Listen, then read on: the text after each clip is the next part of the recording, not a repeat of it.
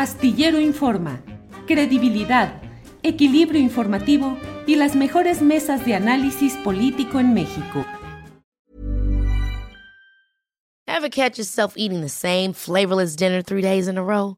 Dreaming of something better? Well, HelloFresh is your guilt-free dream come true, baby. It's me, Kiki Palmer. Let's wake up those taste buds with hot, juicy pecan-crusted chicken or garlic butter shrimp scampi. Mm. Hello Fresh. Stop dreaming of all the delicious possibilities and dig in at HelloFresh.com. Let's get this dinner party started. Millions of people have lost weight with personalized plans from Noom, like Evan, who can't stand salads and still lost 50 pounds. Salads, generally, for most people, are the easy button, right? For me, that wasn't an option. I never really was a salad guy. That's just not who I am. But Noom worked for me.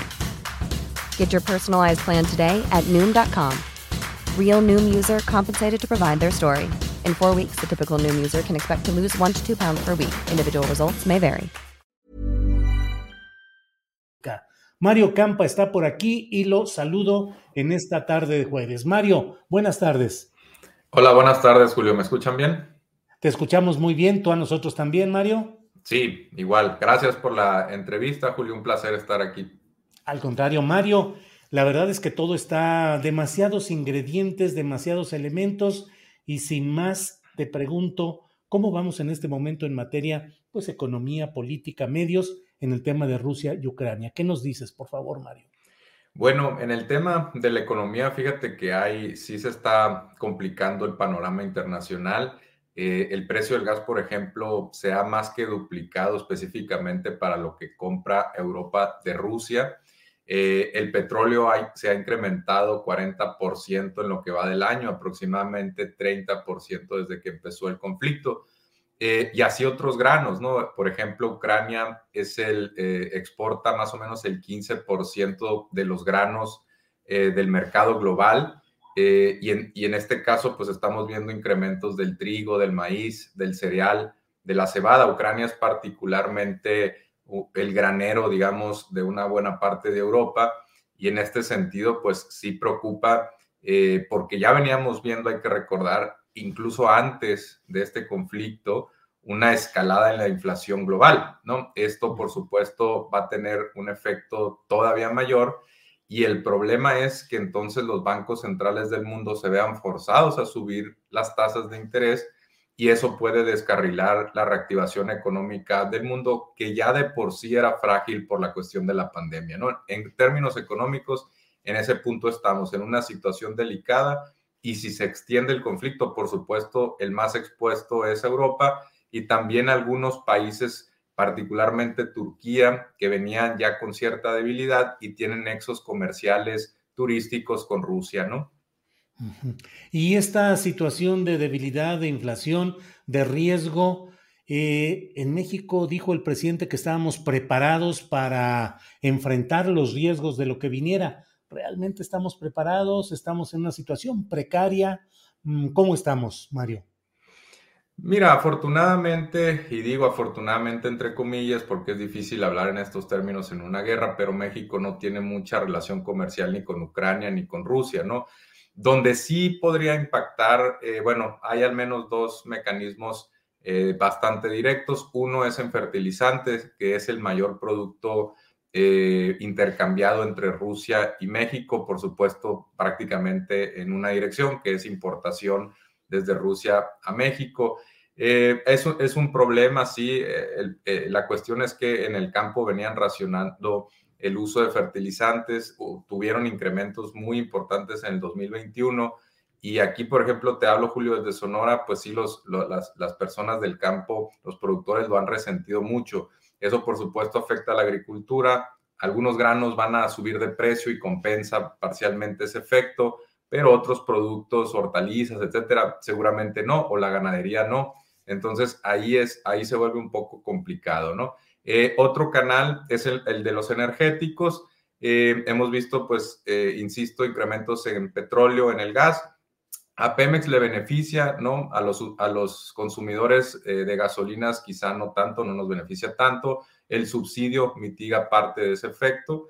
Y el gas natural, eh, la cuestión es que no estamos tan dependientes de Rusia como si está Europa, pero eh, es, un insumo que va a ser escaso en este momento, sobre todo si llegara Europa a embargar eh, el gas de Rusia, tendría que comprar mucho gas licuado de otras partes, ¿no? Y en ese sentido, pues podríamos ver incrementos muy bruscos y México que tiene algunos contratos de largo plazo, principalmente con Estados Unidos, eh, pues algunos incluso podrían renegociarse o renegociarse simplemente incorporando el incremento tarifario, ¿no? Lo cual pues tendría un poco de efecto en las tarifas eléctricas. La verdad es que no se espera que sean estos efectos muy grandes, de, manera eh, momentánea están contenidos, pero estoy hablando de que si se va extendiendo esta guerra algunos meses, entonces sería prácticamente inevitable que no tuviéramos estos efectos en México, ¿no?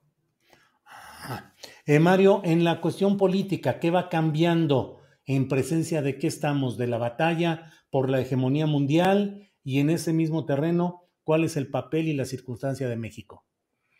Mira, a mí me parece muy interesante porque algunos parece que lo están planteando en términos pues bipolares, ¿no? Este, del surgimiento nuevamente de una especie de cortina eh, de hierro y que haya un distanciamiento entre Europa y Estados Unidos y Rusia y China. No es tan, esta alianza Rusia y China la verdad es que tiene sus problemas, no es tan directa y, y para mí podríamos ver más un escenario hacia adelante. Estamos especulando porque es muy temprano todavía pero podría ser más indicio de un mundo multipolar, ¿no? Con China.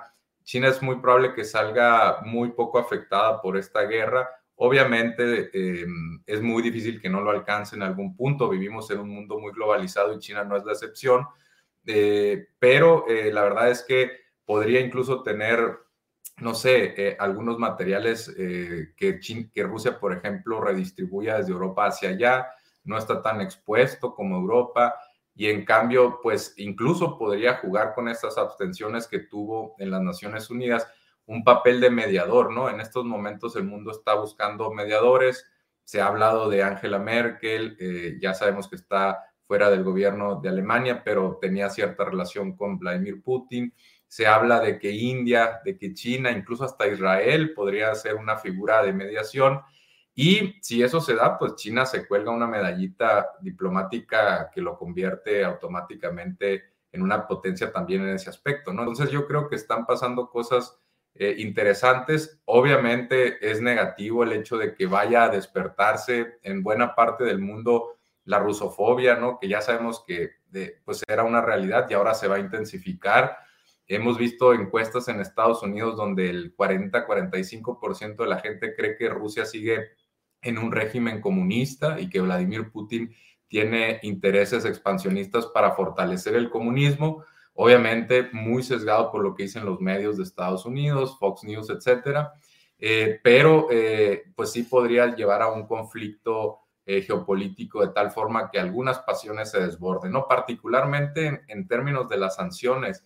A mí se me antoja que algunas de ellas ya tienen, ya, ya, no tienen mucho que ver con castigar al gobierno o a los oligarcas, ¿no? Sino que están recayendo en Rusia en general, lo va a sentir la población de abajo y en ese sentido, pues Rusia yo no creo que se quede con los brazos cruzados hacia futuro, ¿no? Por supuesto, internamente no sabemos lo que esto vaya a implicar para Vladimir Putin, ya lleva muchos años en el poder, se ha desgastado, adentro hay resistencias y esto pues también podría desestabilizar a la propia Rusia, ¿no?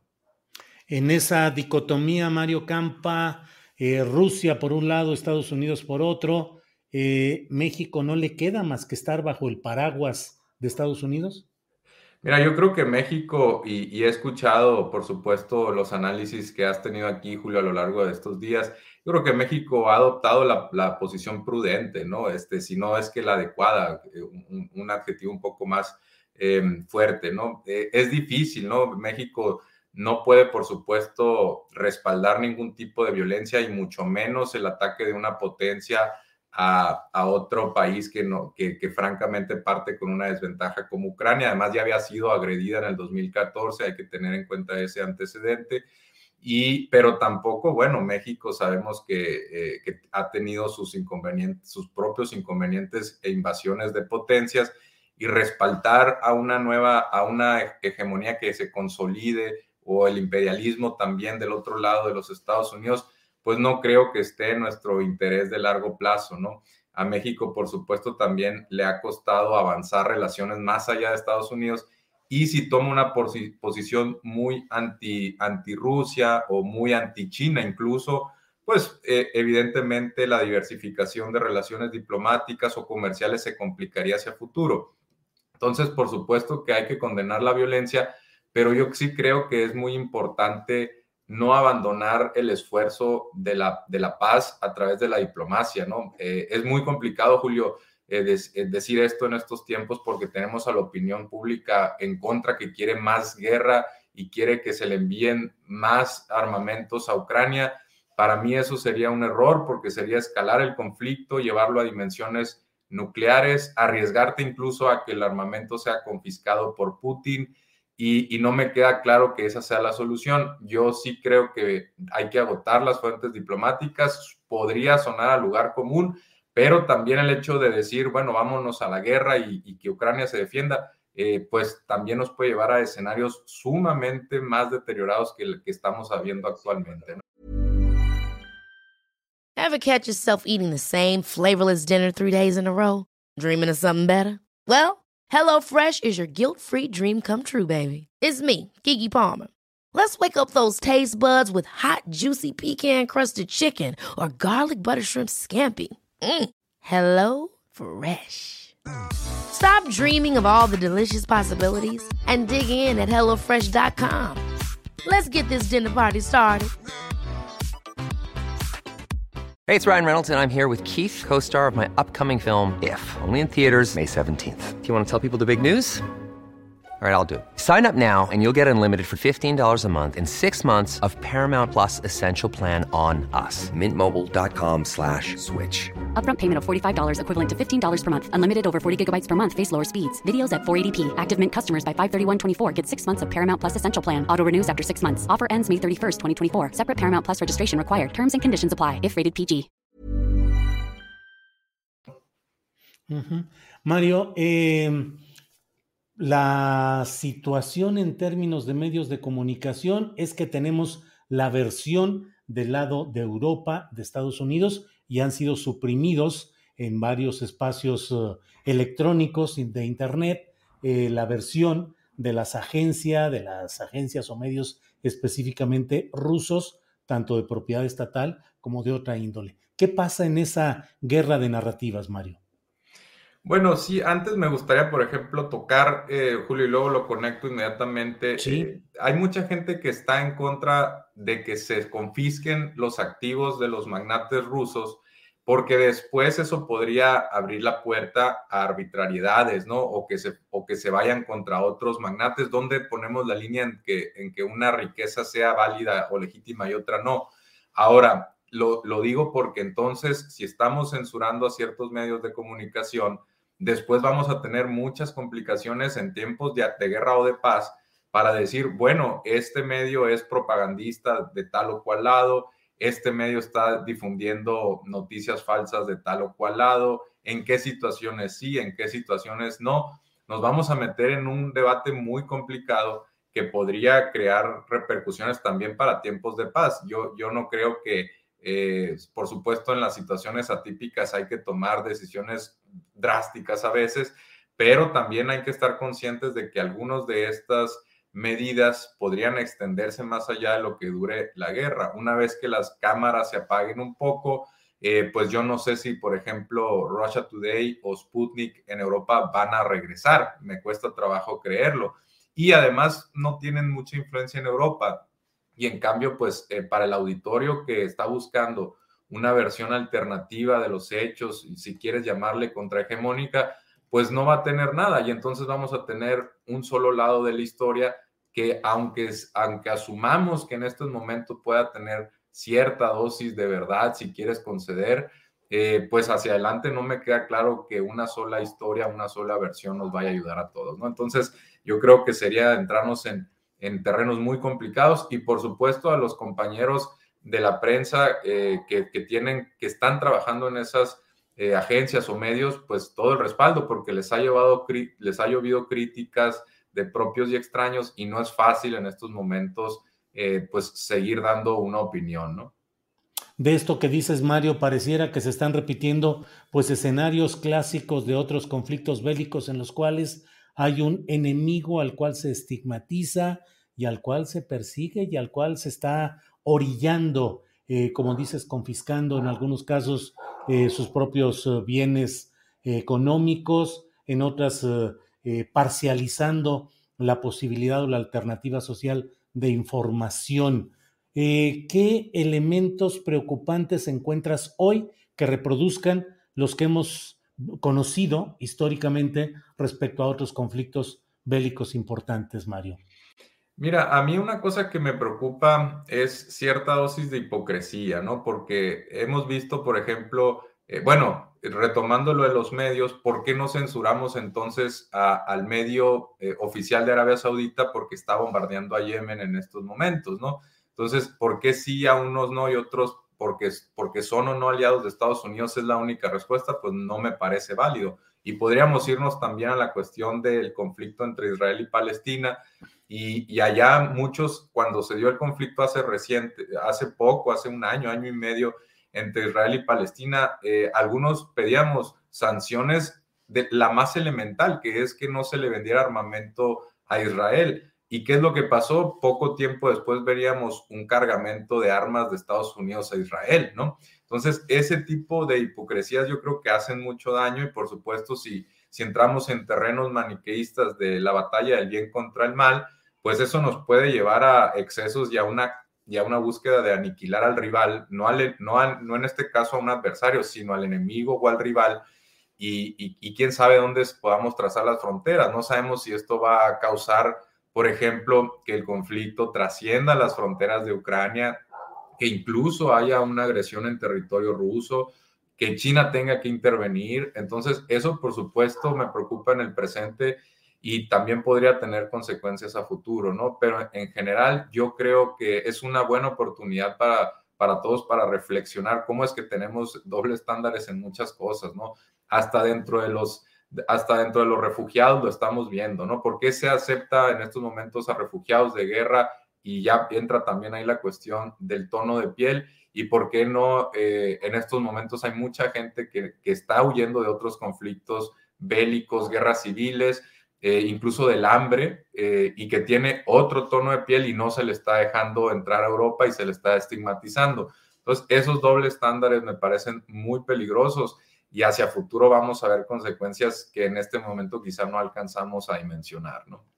Mario, el proceso de cambio desde lo electoral que arrancó en 2018 ha sido afectado desde luego pues por la pandemia, con todo lo que ha implicado y que es más o menos del conocimiento generalizado. Ahora, este nuevo impacto de lo bélico, las realineaciones, los intereses cada vez más eh, vigorosos de Estados Unidos para eh, adherir en integraciones norteamericanas lo que le corresponde o lo que pretende que le corresponda, ¿qué tanto puede afectar este tramo final del proyecto político del presidente López Obrador?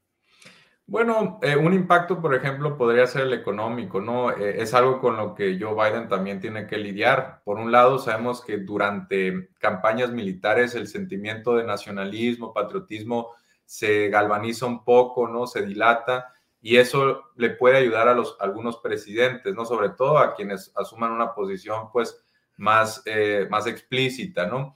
Eh, pero por otro lado, eh, si hay incrementos en la inflación, si, si, llega a haber desempleo, por supuesto que el, el, ánimo de la gente también empieza a decaer y en ese sentido puede afectar. Eh, yo creo que también hasta cierto punto valida parte del, del discurso del presidente eh, sabemos que ha sido una persona que rechaza todo tipo de violencia, que tiene un, un discurso pacifista. Sus referentes van desde eh, Mahatma Gandhi a otros personajes mexicanos que, que han optado antes por el diálogo y la paz o la, o la defensa también contra intereses imperialistas. Y en ese sentido, pues valida un poco el proyecto. Ahora, el tablero político internacional se está moviendo muy rápido, eh, no sabemos bien dónde, si giramos digamos, la ruleta dónde va a caer.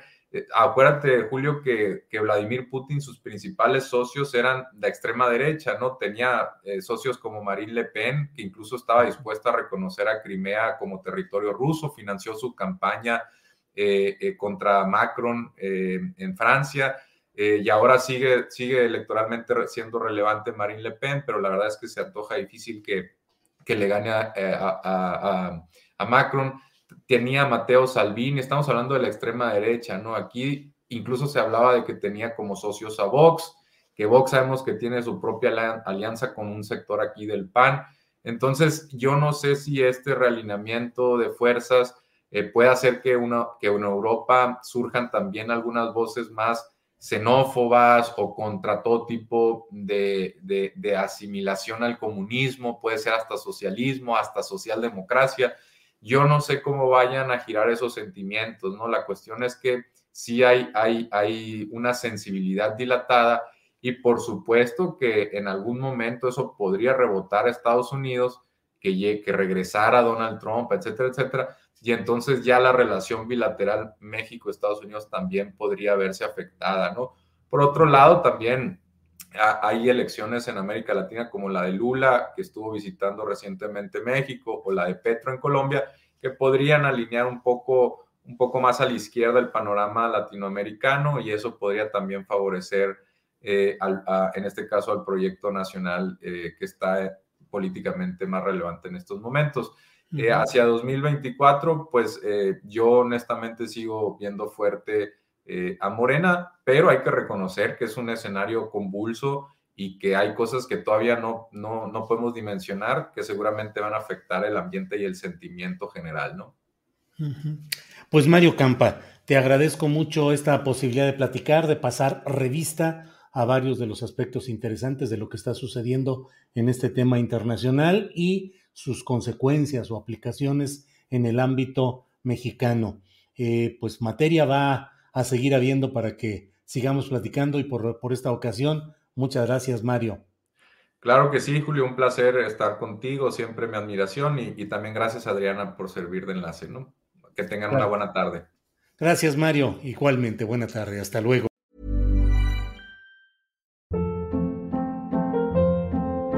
Hold up. What was that? Boring. No flavor. That was as bad as those leftovers you ate all week. Kiki Palmer here, and it's time to say hello to something fresh and guilt-free. Hello Fresh. Jazz up dinner with pecan-crusted chicken or garlic butter shrimp scampi. Now that's music to my mouth. Hello Fresh. Let's get this dinner party started. Discover all the delicious possibilities at hellofresh.com.